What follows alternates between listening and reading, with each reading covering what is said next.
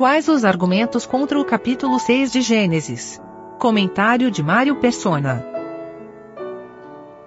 A história do ser humano ela é muito parecida com a história dos anjos. Os anjos foram criados como seres espirituais maravilhosos, com acesso a Deus, com acesso à presença de Deus, e ainda assim uma parcela deles se rebelou, pecou. E aí nós temos o, o resto da história, esses anjos que pecaram até hoje, uh, trabalhando contrariamente a Deus, porque Satanás queria ser igual a Deus, queria subir numa posição e se igualar a Deus. Então, quando nós vemos Satanás no jardim do Éden, uh, influenciando Eva a querer ser igual a Deus, como Deus, ele fala assim: uh, sereis como Deus, conhecedores do bem e do mal, é exatamente o que ele fez lá no passado. Satanás usa da mesma estratégia que ele aplicou a si mesmo, ele usa para tentar derrubar o ser humano. E conseguiu. A diferença é que para os anjos não haverá perdão. Não há perdão para os anjos. Eles estavam numa posição tão privilegiada, tão elevada, tão na presença de Deus, que não existe perdão para eles.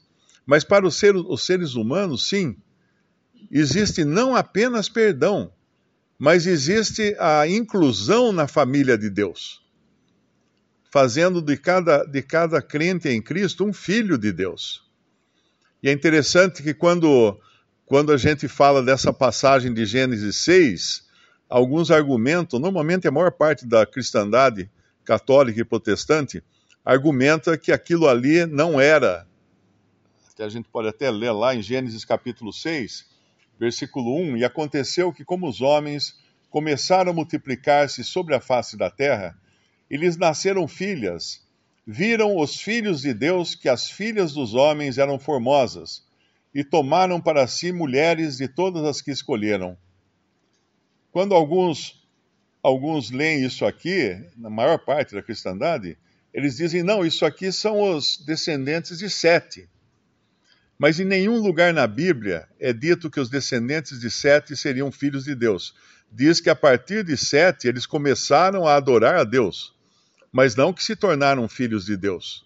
Aliás, na Bíblia, os únicos que são filhos de Deus, chamados de filhos de Deus, são os anjos. Primeiro o Senhor Jesus, é claro, né? O Filho de Deus por excelência, mas depois os anjos. Lá em Jó, capítulo 1, versículo 6, diz assim: E vindo um dia em que os filhos de Deus vieram apresentar-se perante o Senhor, veio também Satanás entre eles. Esses filhos de Deus eram os anjos. Os anjos são chamados filhos de Deus. Depois tem Adão, que foi criado, um homem criado, que é chamado filho de Deus, porque ele foi criado diretamente por Deus. Uma, uma curiosidade, né? é importante sempre lembrar que nós não somos, nós, nós não fomos criados por Deus. Nós, homens, seres humanos, nós somos fruto de uma, de uma relação sexual entre um pai e uma mãe. Apenas entre um pai e uma mãe. Porque isso demonstra no capítulo 1 de João, não é? Uh, a todos quantos o receberam, não nasceram da carne, nem do sangue, nem da vontade do varão, mas de Deus, porque nós não nascemos originalmente de Deus como Adão, que foi criado diretamente por Deus. Então, Adão é chamado filho de Deus, mas os seres humanos não são filhos de Deus por natureza. São criaturas criadas por Deus, claro, mas não com o, o status de filhos. E então temos os anjos como filhos de Deus, o Senhor Jesus, antes de tudo, como Filho eterno de Deus, e ele é anterior aos anjos, o Filho de Deus porque ele é Deus e filho. Quando, quando Deus fala de enviar o seu filho ao mundo, é porque ele já tinha um filho na eternidade, que era o Senhor Jesus. A, a verdade da Trindade, ela está costurada em toda a Bíblia, desde Gênesis, desde o capítulo 1 de Gênesis quando fala que Elohim criou os céus e a terra, e Elohim é plural.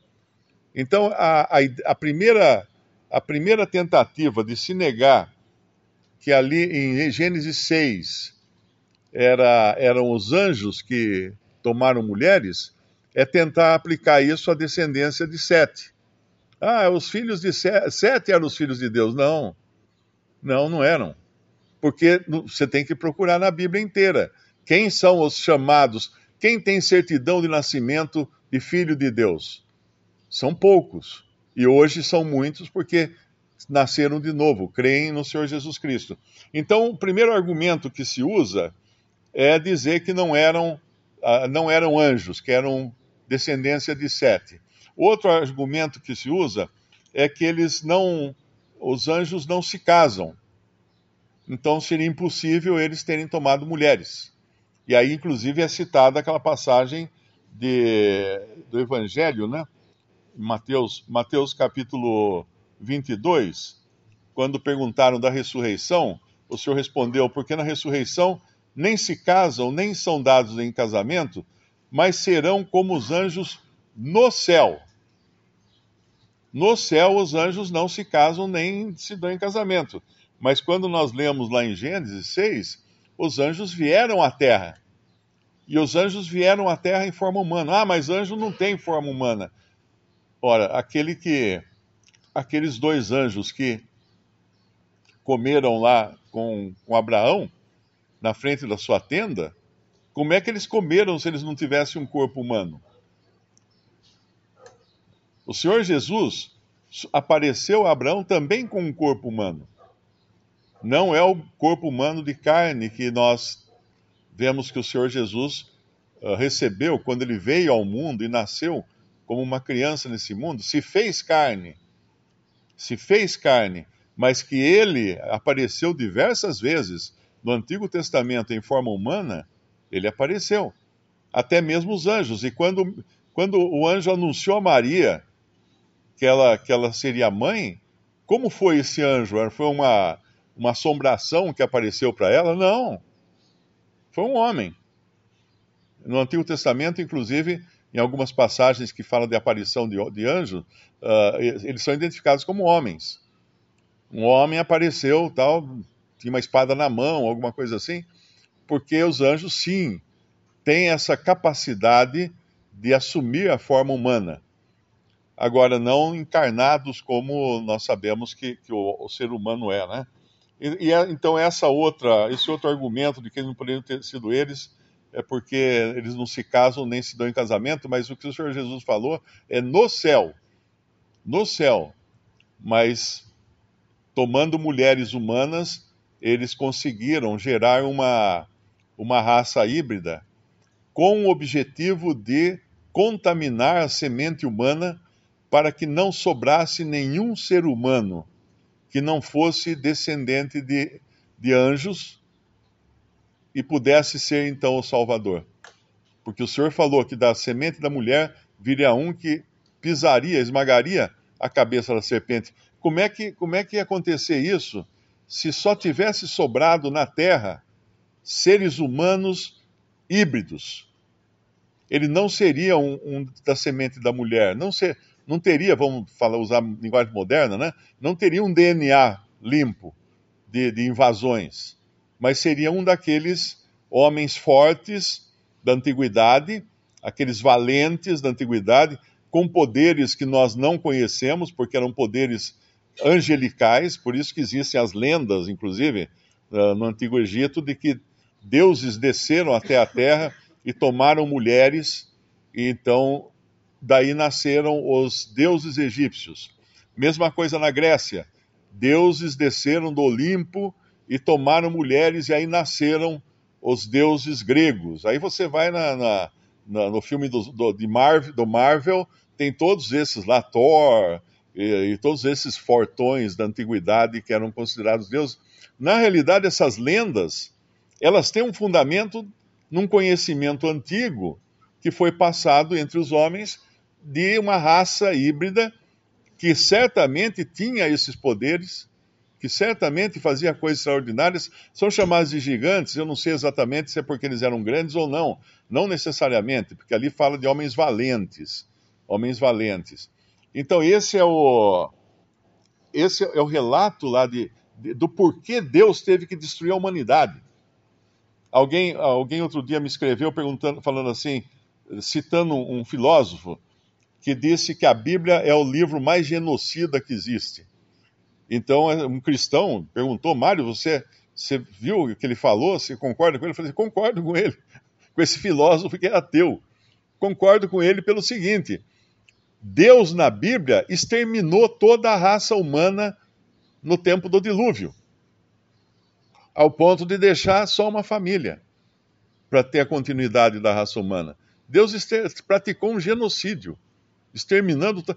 Se você pesquisa Uh, existem estudos na internet feitos por cientistas tal, de qual seria a população do mundo no tempo do dilúvio. Eu fiquei surpreso de saber que seria praticamente a mesma que existe hoje, de, de bilhões de, de, habitantes no planeta Terra.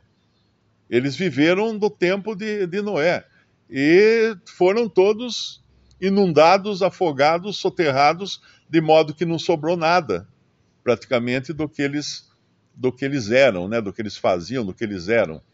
E isso é o que Deus precisou fazer para conservar uma semente humana não alterada até que viesse aquele que pisaria a cabeça da serpente. E quem lê a Bíblia toda vai vendo quantas vezes Satanás tenta barrar esse intento de Deus que era de uma mulher de uma mulher. Algumas pessoas eh, às vezes me escrevem e falam assim, mas você não respeita Maria? Eu falo, claro que eu respeito. Porque Maria foi a única mulher que Deus escolheu. Lá em Gênesis fala da semente uh, da, da mulher, da, da, semente da mulher. Não é, tem algumas versões que falam da semente de uma mulher. Está errado. Lá em, em eu, eu não sei se é Daniel que fala a virgem dará à luz um filho e, e será chamado uh, Altíssimo e tal. Uh, tem, tem algumas versões que falam uma virgem dará, dará à luz um filho. Errado. É a virgem. Porque só tinha uma mulher que Deus já havia escolhido na eternidade para dar à luz ao seu filho, Maria. Maria, que devia ter 14 anos, mais ou menos, quando engravidou do Espírito Santo, por ação do Espírito Santo, né? para dar à luz o Senhor Jesus. Uma mulher só. Deus não deixou escapar esse, esse plano que ele tinha desde o começo da salvação do homem. E não deixou que a semente humana fosse contaminada com semente satânica. Isaías 7,14. É, as versões melhores falam a Virgem, Isaías capítulo 7, versículo 14. Eis que a Virgem, estou lendo aqui a versão Almeida Corrigida Fiel. Portanto, o mesmo Senhor vos dará um sinal. Eis que a Virgem conceberá e dará à luz um filho e chamar, chamará o seu nome Emanuel. Essa é Maria. Então, quando alguém fala assim, vocês, vocês desonram Maria, vocês não respeitam Maria, meu, maior respeito que esse não pode existir. De você entender que Maria era única era um exemplar único de mulher que foi dada para abrigar no seu ventre o Filho de Deus.